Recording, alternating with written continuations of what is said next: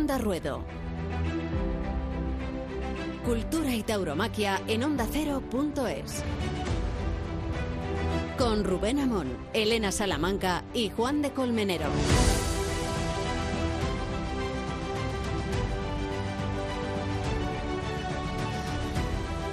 En circunstancias normales estaríamos hablando hoy de la reaparición de Alejandro Talavante, de lo que sucedió ayer en la Plaza de Sevilla, Domingo de Resurrección, o lo que hubiera sucedido en la Plaza de las Ventas, el Domingo de Resurrección, una de las fechas más carismáticas y celebradas de nuestro calendario. Pero ya sabemos que no estamos en las circunstancias normales y por no saber no sabemos ni cuándo la normalidad va a regresar. Se habla de desescalar en muchos ámbitos y de los toros que pues no tenemos mucha información o la que tenemos tampoco es muy halagüeña. Pensábamos que igual igual llegábamos al final de San Isidro o al principio de San Fermín y tenemos la sensación de que hasta después del verano nada de nada.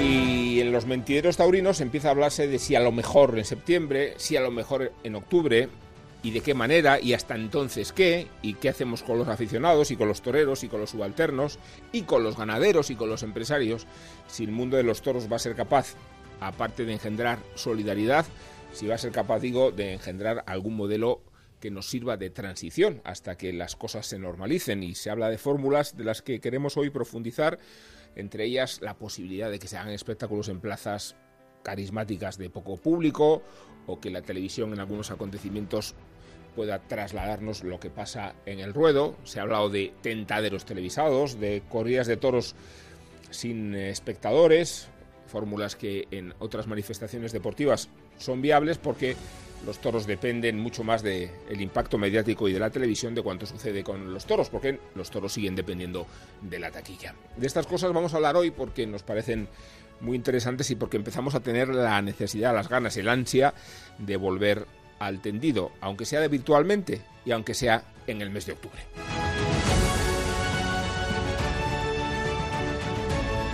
Onda Ruedo, Cultura y Tauromaquia en ondacero.es.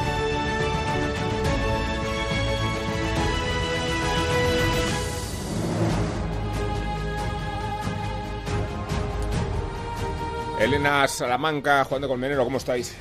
Muy bien, Rubén. Pues aquí. ¿Cómo lleváis el mono? ¿Cómo lleváis el, o el síndrome de abstinencia? ¿Cómo lleváis esta temporada vacía y hasta cuándo os preocupa, os angustia el tiempo que se pueda demorar esta situación? Bueno, ya sabes que hemos estado dando, lo he ido comentando aquí en este programa, Rubén, altibajos sobre nuestro pesimismo y nuestro optimismo y nuestras posibilidades. Pero bueno, tú acabas de, creo que dar una de las claves. De momento nos olvidamos hasta después de verano y después de verano ya veremos nos tendremos que seguir olvidando y abandonar ya toda esperanza de temporada, ¿no? Eh, pero fórmulas, fórmula puede haber, ¿no? Yo creo que entre todos se puede igual aportar alguna idea para que se pueda, para que los aficionados no se queden absolutamente huérfanos, ¿no? Para mí el domingo de resurrección ha sido un día muy complicado. complicado, nostalgia, ese sentimiento de saber que, que, era un día con una fecha muy concreta en la que, pues, tanto en Madrid como, por supuesto, la fecha de, de Sevilla, cuando arranca la temporada en la maestranza, pues es una cita a la que muchos eh, asistimos, aunque yo, por suerte, o ahora ya pensándolo, menuda locura haber ido a Illescas el 7 de, de marzo. Sí. Eh, pero bueno, otros estuvieron en Olivenza, pero oye, eso que nos llevamos y, y al menos, pues bueno. Presentación visto... y despedida, Elena, ¿no? sí, fue? esta temporada, pero bueno, es verdad que el domingo de resurrección ha sido un día de, de, de nostalgia. Bueno, la tauromaquia ha sabido reaccionar ante circunstancias adversas. Eh, entre las circunstancias positivas que mejor han funcionado ha sido la creación de la Fundación Toro de Lidia, que es la ventanilla única. Ese ámbito donde al menos el sector taurino se siente identificado, reconocido y donde habla con una voz, digo única en el mejor sentido de la palabra, aglutinando las sensibilidades de todo el mundo de los toros. Por eso queríamos hablar hoy con Borja Gardeluz, que es el director de la propia fundación y a que saludamos en estos momentos. ¿Qué tal, Borja? ¿Qué tal? ¿Cómo estáis?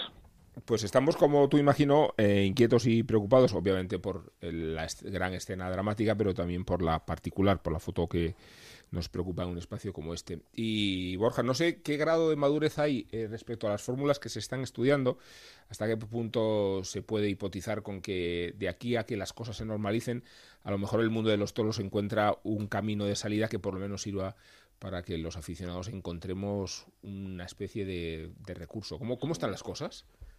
Hombre, yo creo que es pronto, ¿no? Porque, o justo lo que lo decíais vosotros, ¿no? Todavía estamos eh, viendo en qué escenario estamos, ¿no? Primero era verano, luego era septiembre, ahora parece que nos olvidamos sin saber nadie nada realmente, ¿no?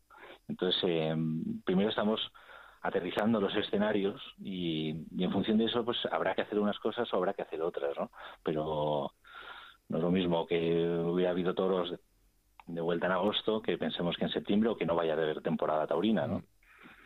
Ahora sí, Borja, a mí me consta que, hay movimiento, eh, no respecto a cerrar contrataciones, desde luego, los apoderados están en casa, los toreros también, pero sí eh, hay un cierto estímulo por, por conocer si de aquí a que las cosas vuelvan a la normalidad, encontrar alguna fórmula, algún placebo, algo a lo que aferrarnos. Y mm, en el sector taurino se hablaba incluso de esta posibilidad de organizar espectáculos televisados sin público o con poco público en determinadas plazas. No sé hasta qué extremo están maduras las cosas. No, hombre, maduras no. O sea, sigue siendo que, que lo primero que, hemos tenido que hacer ha sido eh, aferrarnos a, lo que haga el resto de industrias culturales, ¿no? Ser uno más dentro de, lo que el Estado sea capaz de, responder, ¿no? A esta, a esta, a esta situación, ¿no? Ser uno más dentro de las industrias culturales una vez eh, más o menos ese, ese camino empezado a andar, es donde tenemos que ver, oye, efectivamente, cómo podemos nosotros a nosotros mismos, ¿no? Ayudarnos. Y mm, insisto que no es lo mismo si, si va a haber toros en septiembre o si no va a haber, ayer, no sé si era hoy o ayer en el New York Times hablaban de que hasta octubre de 2021 no iba a haber normalidad, ¿no? Cambia totalmente el, el escenario, ¿no? Entonces, eh, que podamos hacer algún tipo de, mm, pues obviamente se está, se está, se está viendo, ¿no? Sobre todo si la alternativa es la nada. Si la alternativa es la nada, eh, algo habrá que hacer, algo, algo habrá que, habrá que pensar en ese sentido en el que estáis comentando, ¿no? Y, respecto a lo, ya hecho, o, o, sea, ¿qué sensibilidad has, habéis notado en el Ministerio de Cultura? ¿Qué grado de compromiso encontramos? O si el propio Ministro de Cultura fue bastante explícito al distanciarse de las inquietudes del mundo de la cultura, debemos sentirnos particularmente discriminados porque este gobierno no creo yo que sea particularmente sensible a la causa taurina. Mm, pues, eh, pues lo, cierto es que sí que nos hemos sentido, sí hemos sentido que era nuestro ministerio. Hemos sentido que, el ministerio nos ha tratado, por lo menos hasta ahora, eh, con la misma sensibilidad que al resto. que puede que no sea mucho porque todos hemos tenido hasta ahora eh, la, nada porque mm, la primera la, prioridad era primero a ver cómo, cómo, cómo se atajaban ¿no? los, problemas generales y después los específicos. ¿no? Eh, sí es cierto que un sector desesperado como el cultural, muy precario en muchísimas de sus de sus ámbitos pues no les puedes decir que no tienes nada previsto no porque solo vas a provocar desesperación no y es lo que ha pasado pues con la huelga del apagón cultural que ha habido estos días no y pero sí nos hemos sentido tratados y te engañaría si te dijera otra cosa nos hemos sentido tratados por el ministro eh, bien y en, la misma medida que el resto de industrias culturales ¿Qué tal, Borja? ¿Cómo estás? Soy Juan de, Juan de Colmenero. Eh, mm, hablabas antes de aterrizando en escenarios. Me sorprende, antes de nada, me sorprende eh, que me digas que sí, que habéis sido bien tratados por el, por el Ministerio, pero de momento me imagino que todo queda en, palabras, en buenas palabras, porque de forma mm, con hechos no hay nada, ¿no? De momento. No, no, no, no, no hay nada para nosotros ni para el resto de las industrias culturales. Eh, y, yo lo que decía, ha sido un quizás un pelín decepcionante su última su última su última comparecencia no no no no puede decir que no hay nada ni siquiera en el en el horizonte más más cercano no hmm. eh, tienes que dar algo de esperanza aunque sea a, tu sector no a tu sector cultural eh, pero cuando digo tratado sí quiere decir que, oye, pues cuando ha hecho una ronda de llamadas, pues hemos sido incluidos en esa ronda de llamadas, aunque sea para decirnos no tengo nada, ¿no? Mm, mm. Eh, como ha sido como ha sido el caso. Nosotros, obviamente, no queremos ser más que otras industrias culturales, pero, pero, pero tampoco menos, ¿no? O sea, que queremos que se nos trate como lo que somos, una, una industria cultural más de, este país. Sí, eso ya luego se verá con, con el tiempo si hay discriminación o no con respecto a otra industria o, no, o en concreto. Sí, exacto, el tiempo lo dirá, pero nosotros, bueno, si se favorece nos han pedido, sector nos han pedido información, nos han pedido mm, qué problemas específicos tenía nuestro sector.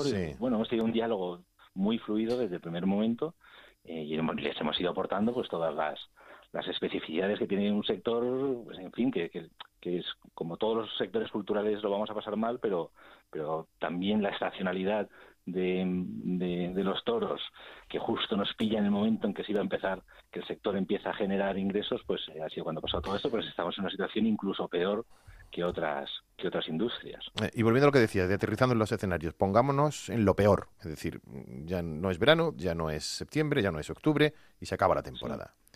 Eh, temporada en blanco. Desde la fundación, eh, me imagino que me imagino que eso se debe de contemplar y hablarlo con, con el resto de los de los implicados. Eso supone supone me imagino que muchas pérdidas, pero supone también un estoconazo a la, a la situación en general de la tauromaquia en, en España en este momento. Sí, sí, sin duda, sin duda, pues sería sería sería iluso, ¿no? Decir lo contrario, o sea, sobre todo veníamos de unos años en lo que la, la, curva ya era descendiente, o sea, no no no, esto no ocurre como en el 2008 cuando cuando se produce tras tras varios años de gran de gran efervescencia, sino sino más bien al contrario, ¿no? Entonces, por supuesto que es grave y por supuesto que esto pilla en un momento especialmente especialmente delicado que debemos ser capaces de aprovechar para, para quizás eh, ante situaciones límite, poder, poder cambiar cosas eh, y, preparar unas bases a lo mejor más diferentes o más sólidas, ¿no? ¿Quién sabe? Hola Borja, muy buenas. A la hora de tomar el pulso al resto de, estamentos, no sé, como fundación, eh, cuál es la imagen que se, que se puede dar o las sensaciones que se pueden dar al exterior, cómo está el sector en sí. Bueno, en parte angustiado, obviamente, angustiado porque hay dentro de este sector pues hay, hay, hay estamentos que, que simplemente no ingresan dinero, pero es que hay otros que no solo no ingresan, sino que tienen unos enormes gastos mensuales, ¿no? Entonces, con cierta angustia en muchos sectores, sí, que también ves que en algunos, en algunos segmentos es un, sector quizás acostumbrado a, lo imprevisible, ¿no? Por la propia naturaleza de, de, de, lo que estamos de lo que en lo que estamos no y cierta resignación a lo mejor o, o, o, templanza ante, ante lo imprevisible de la situación, ¿no? Pero, pero sí que se ve entre, entre la angustia y, bueno, y, un panorama que no pinta, no pinta especialmente bien. ¿Puede ser ahora un gran momento también para la Fundación, para arropar a, tanto a toda esa gente como también a los aficionados que de algún modo se puedan ver, eh, pues bueno, ahora solos? Hablábamos de, de esa entrevista con el ministro de Cultura. No sé, tal vez sea también una oportunidad. Mm, eh, yo creo que sí, que sí debe ser una oportunidad no no no para la fundación, sino para que el mundo del toro, eh, como decía antes, quizá encuentre nuevas nuevos lugares eh, comunes desde, donde pulir ciertas cosas que hubieran podido funcionar y no, no había forma de arreglarlas en el pasado, ¿no? sí que debería ser sí que debería ser una ocasión para por lo menos intentarlo, ¿no? La fundación no es una entidad que represente a los sectores, pero pero pero en esta en esta situación tan tan difícil sí que debe ser, sí que puede funcionar como un paraguas y como un espacio quizás de, diálogo, ¿no? Eh, por terminar, en este mismo sentido, ya sabemos que, que la Fundación no representa estamentos en sí mismos, pero eh, aquí durante estas semanas en el programa hemos conocido la sensibilidad de los sectores, creo, más damnificados, ninguno tanto como el de los subalternos, eh, también el de los ganaderos. Eh, eh, ¿Te parece también a ti que ese es el punto débil del sector, que, hay que responder por estamentos más débiles unos que los otros? Sí, sí, no, indudablemente. El, tema de los de los subalternos eh, y el de los ganaderos, que, como decía, no, no solo no tienen ingresos, sino que tienen unas, unas pérdidas inexorables cada mes que pasa, ¿no? Esos toros siguen comiendo en el campo. Son efectivamente los, los, los, los segmentos que, que quizás en un primer momento necesiten más, más protección. Los subalternos, indudablemente, eh, pues tienen una, una, situación complicada, ¿no? No son ni autónomos ni tal, entonces tienen una situación complicada legalmente que, que los reales decretos publicados hasta la fecha no, no ha sabido no ha sabido resolver porque tenían carácter general, ¿no? Esperemos que en los próximos que se vayan publicando sí que recojan la, la especificidad de esos sectores, ¿no? Bueno, Borja, pues te damos las gracias por haber estado con nosotros. Eh, te deseamos suerte porque la, vuestra suerte será la nuestra. Muchas gracias a vosotros. Onda Ruedo.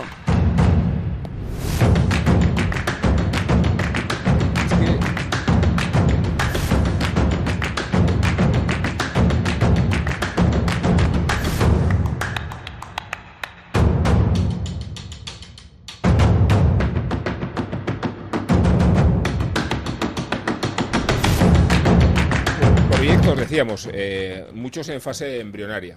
Y esos proyectos, entre los que más posibilidades tienen es estas fórmulas de espectáculos televisados o con poco público o sin público, eh, con matadores de luces en algunas plazas bonitas, vamos a llamarlas así, desde luego no con multitudes, con la televisión en medio para justificar también una ventana donde los espectadores puedan acercarse y con enormes cesiones de todas las partes intervinientes porque uno de los motivos de colisión que, que ya empiezan a notarse es que algunos toreros reclaman honorarios que no existen, algunos empresarios quieren condiciones que no se pueden plantear, o se hace un esfuerzo general o aquí no hay forma de, de salir. ¿eh?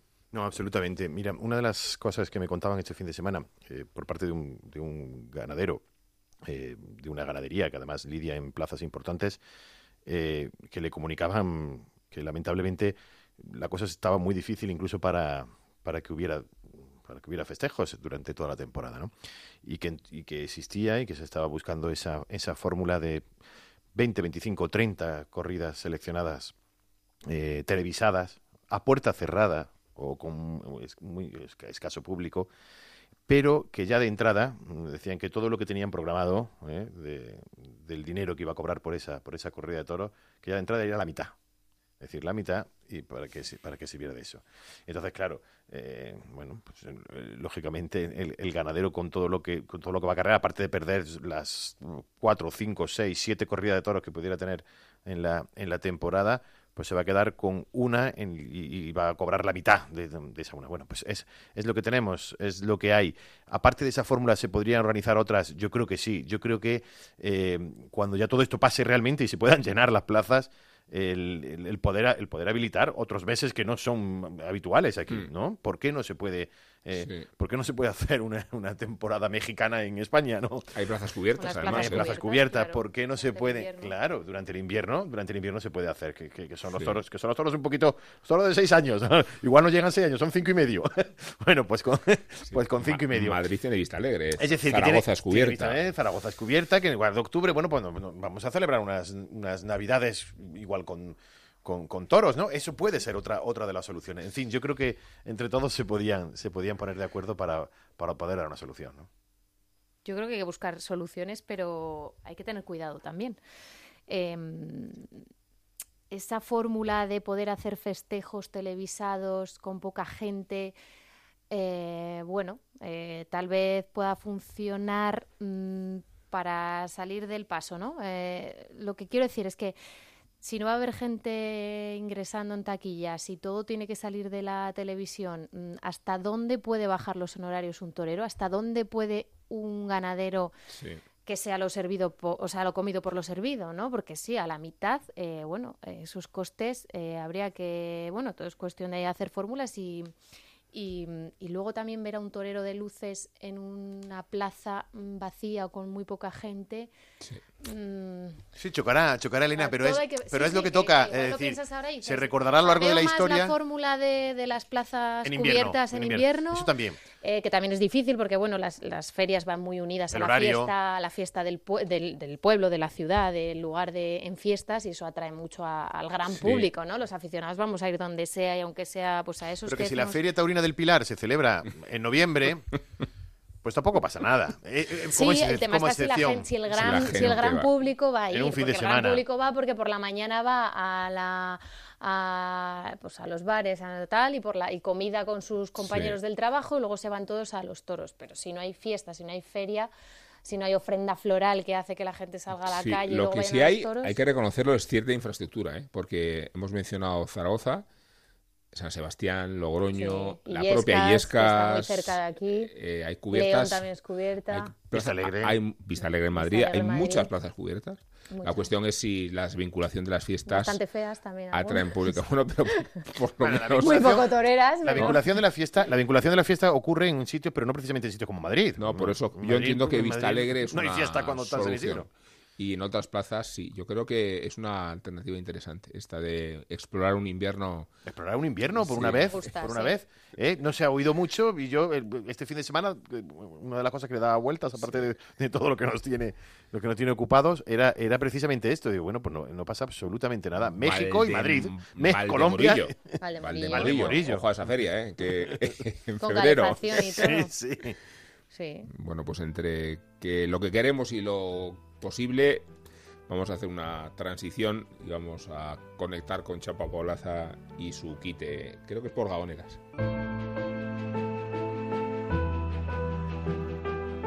Hoy me gustaría guardar un quite de silencio, porque se ha ido Matías, el librero de las ventas. Este quite de papel es para él, que tenía el tenderete recostado en las escaleras al tendido alto de las ventas, que son las escaleras al cielo. Atendía sobre una mesita con un mantel grana, como esos manteles que se ponen en- para poner los belenes encima, y allí toda su mercancía de libros prohibidos. Antes de la corrida lo veía uno allí, vendiendo sueños de papel entre las señoronas de Madrid, perfume puro, bolso caro y cubata, y después, durante el festejo, poco a poco, las mulillas le arrastraban los toros por delante de las faldas del puesto y le dejaban en el suelo un rastro de letras rojas. ¡Ay, Matías! ¡Qué alto llegaste! Librero de toros y de Madrid. ¿Qué tres honores te aclaman, amigo? Que no me quisiste cobrar un día un libro y que sepas que eso para mí se queda. Matías, camellito de las emociones de mi Madrid torera golfa y eterna, dealer de las mejores metáforas al filo de la M30. Dicen que vas a poner el tenderete en el cielo, a venderle a Los Ángeles la biografía de Juan Belmonte, que yo creo que por ahí arriba se va a vender también muy bien. Entras en la gloria a hombros de Chávez Nogales, de Pepe Alameda y de Bergamín. Pero aquí nos estamos quedando más solos que la puñeta. Te vamos a echar de menos, amigo.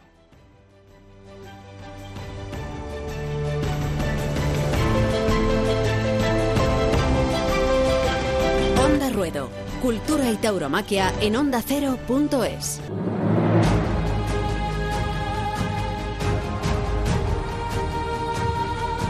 En estos días, en estos días de sazón, porque realmente no sabemos qué hacer con, con la temporada sin temporada, creo que es bueno asomarse a las iniciativas de quienes viajan y se mueven más que ninguno y han encontrado, por ejemplo, una cuenta en Instagram que se llama Taberna Averías, donde cada tarde podemos disfrutar de una lectura, de un vino, de una música. Hoy, por ejemplo, Andrés Sánchez Magro, que es con quien vamos a hablar, recomienda un albariño, Fillaboa, recomienda, no digo que arriesgando mucho los soprano, pero también un cante de Vicente Sordera, que él mismo ha bajado en sus redes sociales. Andrés, ¿qué tal? ¿Cómo estás? Hola, ¿qué tal Rubén? Buenas tardes, un placer. Hablamos contigo porque necesitamos un poco de consejo y de consuelo eh, y apelamos a, al aficionado que más se mueve. Pues, eh, sabrás que se te ha visto, por ejemplo, en, en diferentes lugares a la vez. El, el- este milagro de la bilocación creo que solo lo tienes tú. Y, queríamos hablar contigo porque necesitamos un poco de moral, un poco de criterio. ¿Cómo hace un aficionado, eh, Andrés, para sobrevivir a una temporada como esta? Pues, eh, pues, pues, es, mm, pues no, no sobrevivir realmente, realmente. Vivir, yo fíjate, estoy viviendo mm, de espaldas a los toros estos días. Eh, he intentado hacer una especie de elipsis en mi vida, diciendo, bueno, no hay toros, eh, pues no hay toros en ningún aspecto.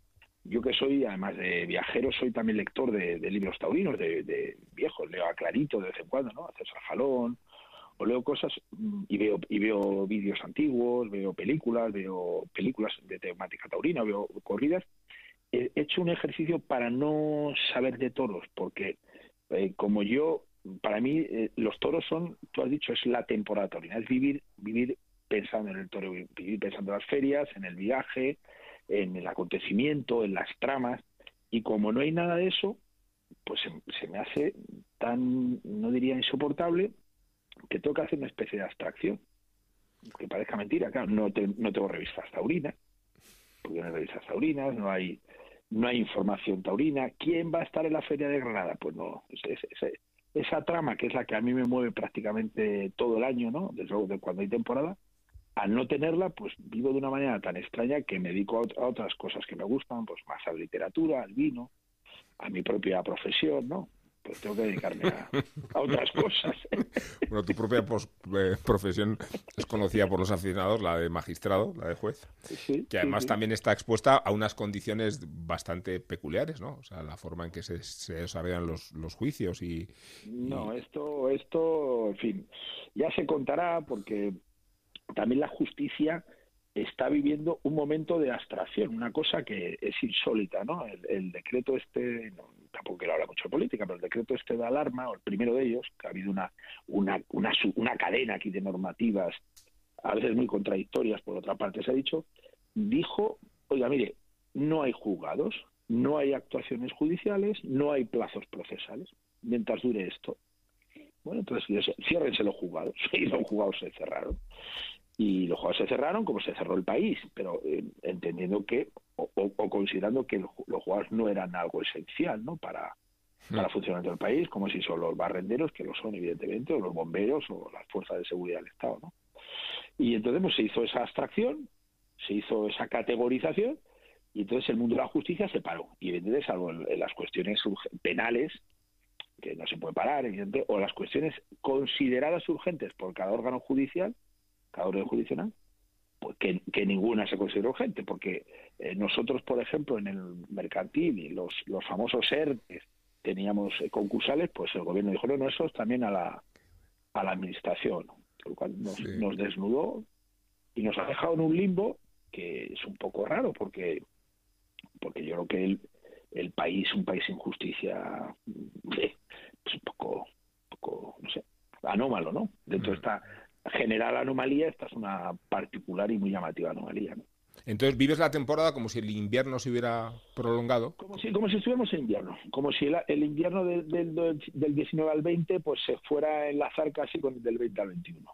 Es como, como lo empiezo a vivir, ¿no? Una temporada que me imagino que a medida que ya vaya pasando el tiempo, pues me volverá, me volverá a picar el gusanillo, volveré a leer a los clásicos, volveré a rescatar películas taurinas y volveré a soñar con el toreo, ¿no? Pero de momento he intentado hacer una estación, pero para, para curarme, ¿no? Para, para cuidarme, porque, joder, ya sabes que están... El, vértigo este de las temporadas, pues fíjate. Ya sabes que están conmigo Juan de Colmenero y Elena Salamanca, quienes sumamos a, esta conversación con, con Hola, Andrés. ¿qué tal, Juan de Elena? ¿Cómo estáis? ¿Qué, tal, Andrés? Muy bien, muy bien, estupendamente. Mira, entiendo perfectamente la abstracción porque el confinamiento para ti es doble confinamiento.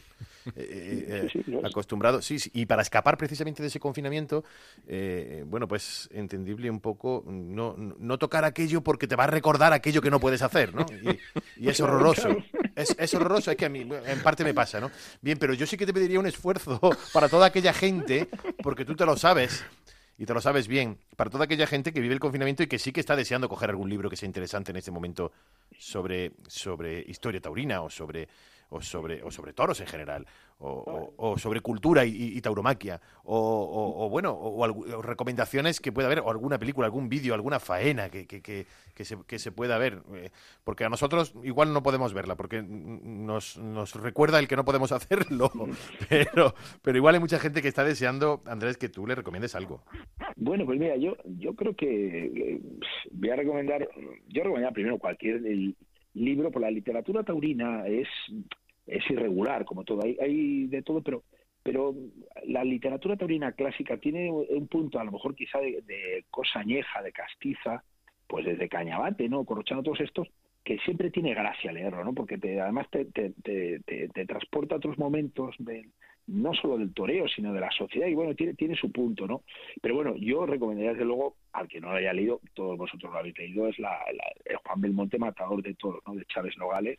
Creo que es una obra, eh, yo la, la, recomiendo nuevamente cuando alguien quiere iniciarse en el mundo del, del toro o acercarse al mundo del toreo. Quizá la mejor biografía que se ha escrito en castellano, no solo taurina, ¿no? O en castellano. Y creo que, y el propio, la propia figura de Chávez Nogales, ¿no? Entonces creo que la, la Juan Belmonte Matador de Toros de Chávez Nogales sería un libro ideal para, para leer estos días. Yo he estado, hace poco releí las memorias de, de Clarito, de César Jalón, eh, que no sé si se puede encontrar ahora, eh, yo lo leí en una eh, vieja edición de Guadarrama, y a mí me parece magnífica también la memoria de, de, Clarito, pero de hecho esto, entre otras cosas, y de, y de películas, pues eh, fíjate, cualquier película, desde cualquiera de las versiones de Currito a la Cruz, ¿no? Hmm. O, eh, no sé, cualquiera de esas, cualquiera de las versiones a mí me, me, resulta muy grata. El otro día vi, por cierto, El Litri y su sombra, ¿no? Sí. Así que la vi. No está mal esa película, por cierto, ¿eh? No está, no está nada mal esa película. No me resistí a ella y eso sí la vi. Y bueno, la pasa, me lo dijo mi hija, están pasando una de todo. Digo, mira, voy a verla, mata un poquito el gusanillo.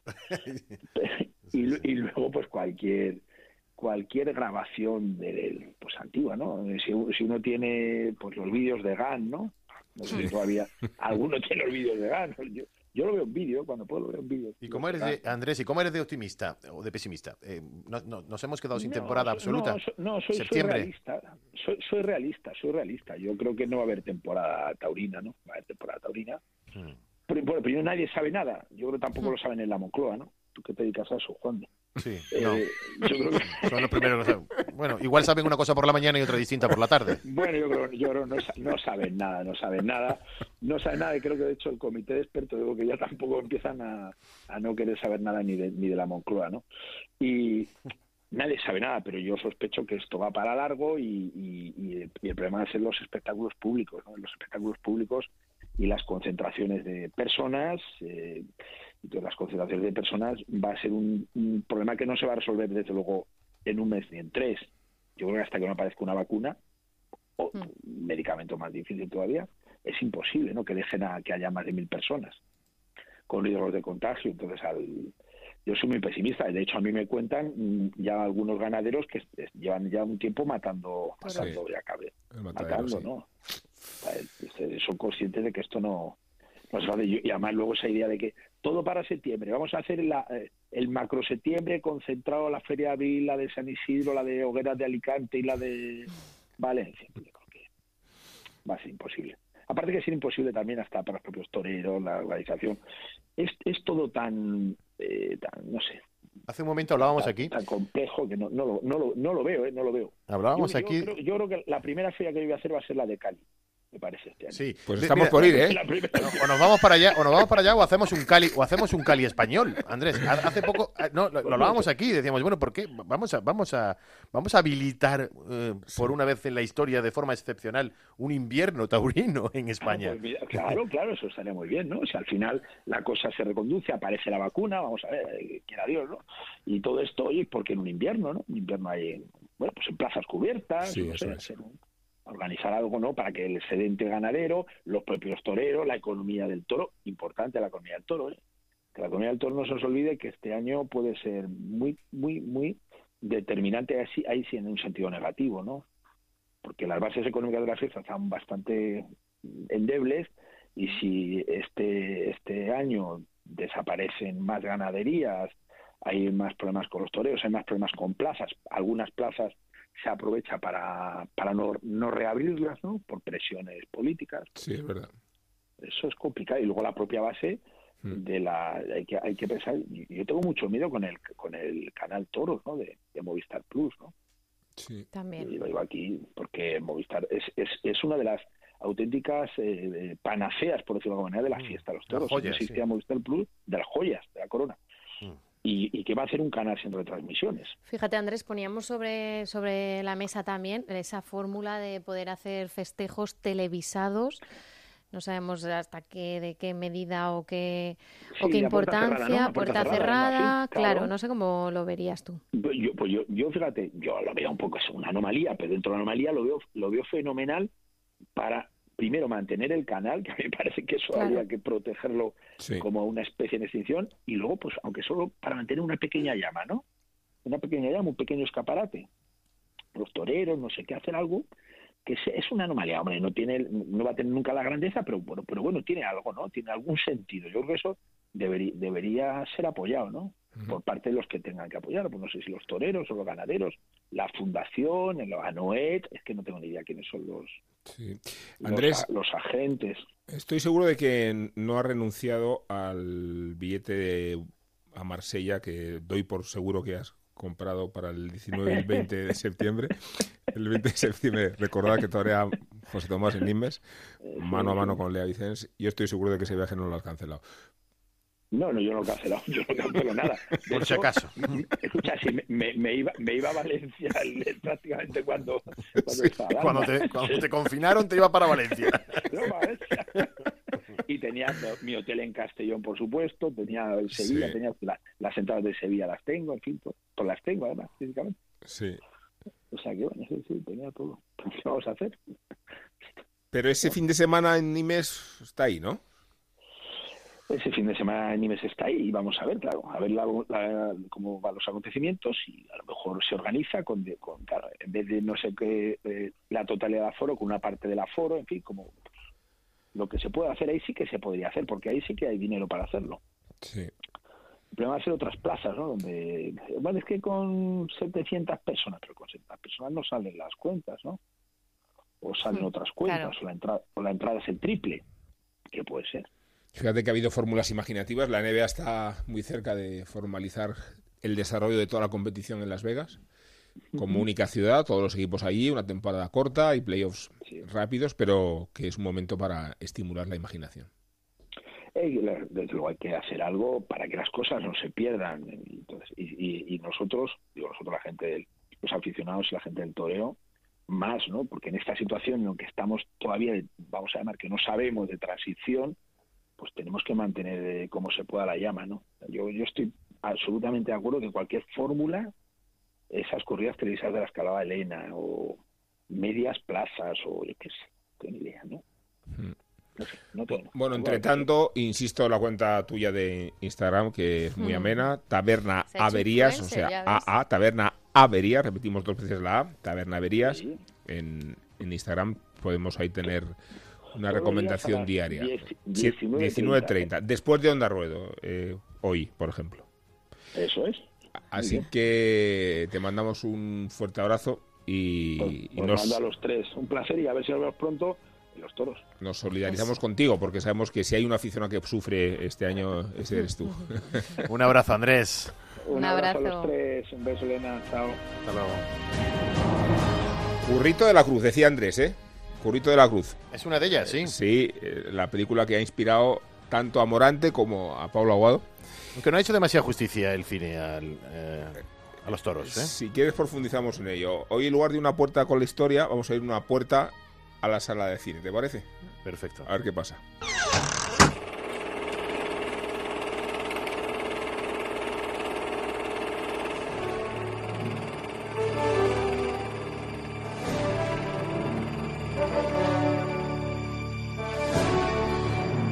Nos adentramos en realidad en uno de los agujeros negros de la fiesta brava. El cine y los toros, lamentablemente, no se han llevado bien.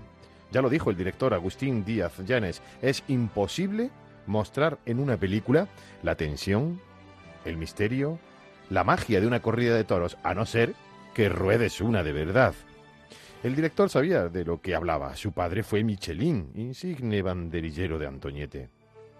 Por eso, en Nadie hablará de nosotras cuando hayamos muerto, incluyó imágenes televisivas de Curro Vázquez en la puerta del patio de cuadrillas de las ventas. El día que mató, el día que se encerró con seis toros. Ni el mejor actor hubiera sido capaz de reflejar la expresión de su rostro. Pero la historia, la taurohistoria de los toros en el cine, es la que es. Antes de que Manolete saltara al ruedo, en la que ha sido la última más taquillera, el primero en asomarse a las pantallas con el traje de luces fue nada más y nada menos que el galán más importante de los años 20, Rodolfo Valentino. Encarnó a Juan Gallardo, el torero protagonista de Sangre y Arena, adaptación de la novela de Blasco Ibáñez, varias veces reinterpretada. Una historia que ha conocido varias versiones. Rita Hayworth volvía loca de amor al torero Tyrone Power en la versión del 41. Permítame que me presente yo. Soy Manolo de Palma. Pronto tendré el honor de torear aquí en la Plaza de Sevilla. Magnífico. Iré, se lo prometo. Juan figurará en el mismo cartel, ¿no? Sí, O Sharon Stone, tres años antes de coger el picahielos de instinto básico, subía la temperatura de la plaza de toros. Quiero torear porque soy el mejor. ¿Cómo te llamas? Juan. Juan Gallardo. O la iconografía del mundo del toro que fue elegida por Almodóvar en Matador, apostando por sugerentes implicaciones entre el sexo, la muerte y la tauromaquia. Te quiero más que a mí misma muerta. ¿Te gustaría verme muerta?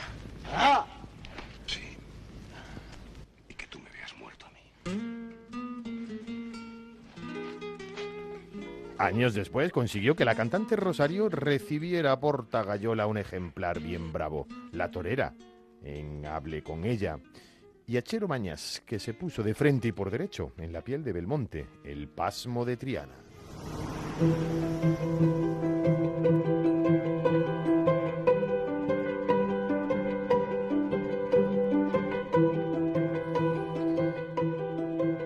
Cine y toros, pero volviendo al principio, ninguna cinta digna de vuelta al ruedo. Si acaso se salva una que es poco conocida y que hay que rescatar. Torero, del director español exiliado en México Carlos Velo, rodada en 1956. La película hace un seguimiento del matador de toros Luis Procuna. Velo convivió con él durante tres años. Una cinta legendaria que se enriquece con la aparición de mitos como Arruza, el Ciclón o el mismísimo Manolete. Onda Ruedo. Cultura y tauromaquia en. Y Yo creo que una de las razones por las que el cine no ha funcionado con los toros es porque es imposible que los actores sean creíbles haciendo de toreros. Claro, hombre. La... Eh, recuerdo el caso más esperpéntico de todos, el pobre Adrian Brody, eh, en aquel bodrio de Manolete, que es uno de los grandes fracasos de la historia del cine en su presupuesto, en su fracaso, en su producción y en su resultado.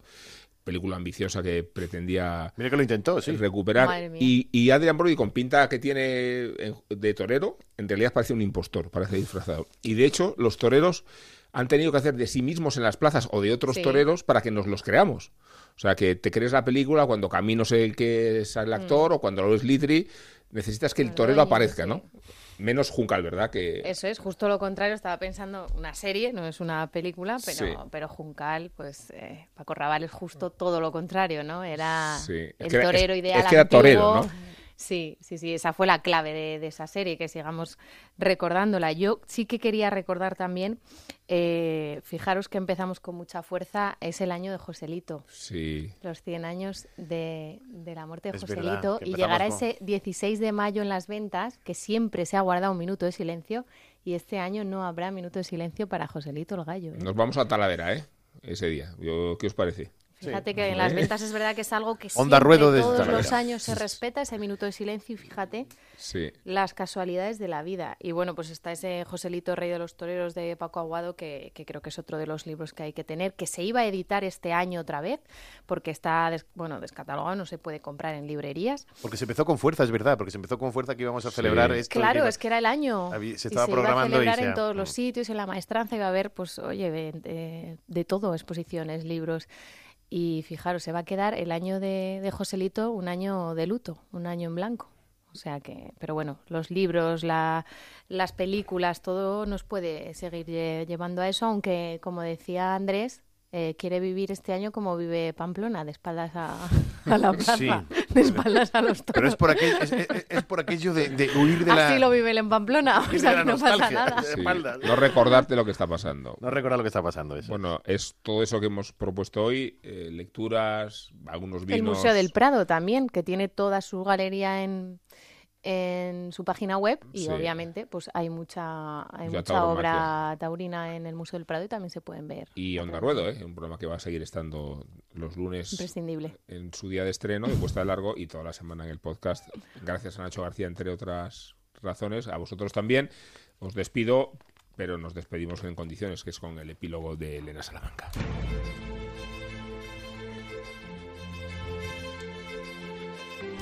Todas las ovaciones perdidas del Domingo de Resurrección las traigo aquí, para seguir con los reconocimientos de este confinamiento que ya se hace más largo que algunas ferias de San Isidro.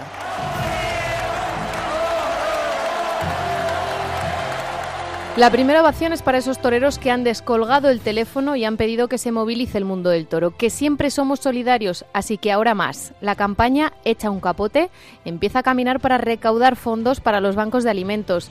En su cuenta de Instagram y en las redes sociales de toreros como Cayetano Rivera Ordóñez, Diego Urdiales, Enrique Ponce, Cristina Sánchez, ahí podéis encontrar el número de cuenta para poder colaborar. Y por favor, una ovación también para Saúl Jiménez Fortes. Nos trae locos esta cuarentena con sus retos diarios, acertijos, cálculos, fórmulas. Los de letras ya le estamos pidiendo retos de nuestro nivel. Entretiene y hace pensar a la gente. Fortes siempre tan especial y auténtico. En las historias de su cuenta de Instagram lo tenéis. No le cojáis manía si no sois capaces de acertarlo, que siempre nos da la solución. Ovación también para quien dio alas a la nostalgia un domingo de resurrección sin toros. La cuenta de la maestranza en su inicio de temporada animó a subir fotos de otros años y también fueron recordando los mejores momentos del año pasado. A ver, que está bonito, pero se hizo más difícil todavía no estar en Sevilla. Ole también por esos grupos de WhatsApp que quisieron creerse que estaban en los alrededores de la plaza, que llegaban con el tiempo justo, que salía el primer toro o que al terminar nos encontrábamos en el taquilla. La ilusión estaba intacta y la banda del maestro Tejera también tocando por videollamada y compartiéndolo en redes. Una maravilla. Y la última ovación del programa es para el que inventó el test sobre qué torero o qué ganadería eres. ¿Lo habéis hecho, Juan de Rubén? Ahora os lo paso. Venga, poneros a ello. Es muy divertido y circula por los grupos de mensajería instantánea. A veces los resultados son curiosos, tanto como que me consta que a Diego Urdiales le ha salido tachán. Diego Urdiales. Menos mal. Onda Ruedo, Cultura y Tauromaquia en ondacero.es, con Rubén Amón, Elena Salamanca y Juan de Dios Colmenero.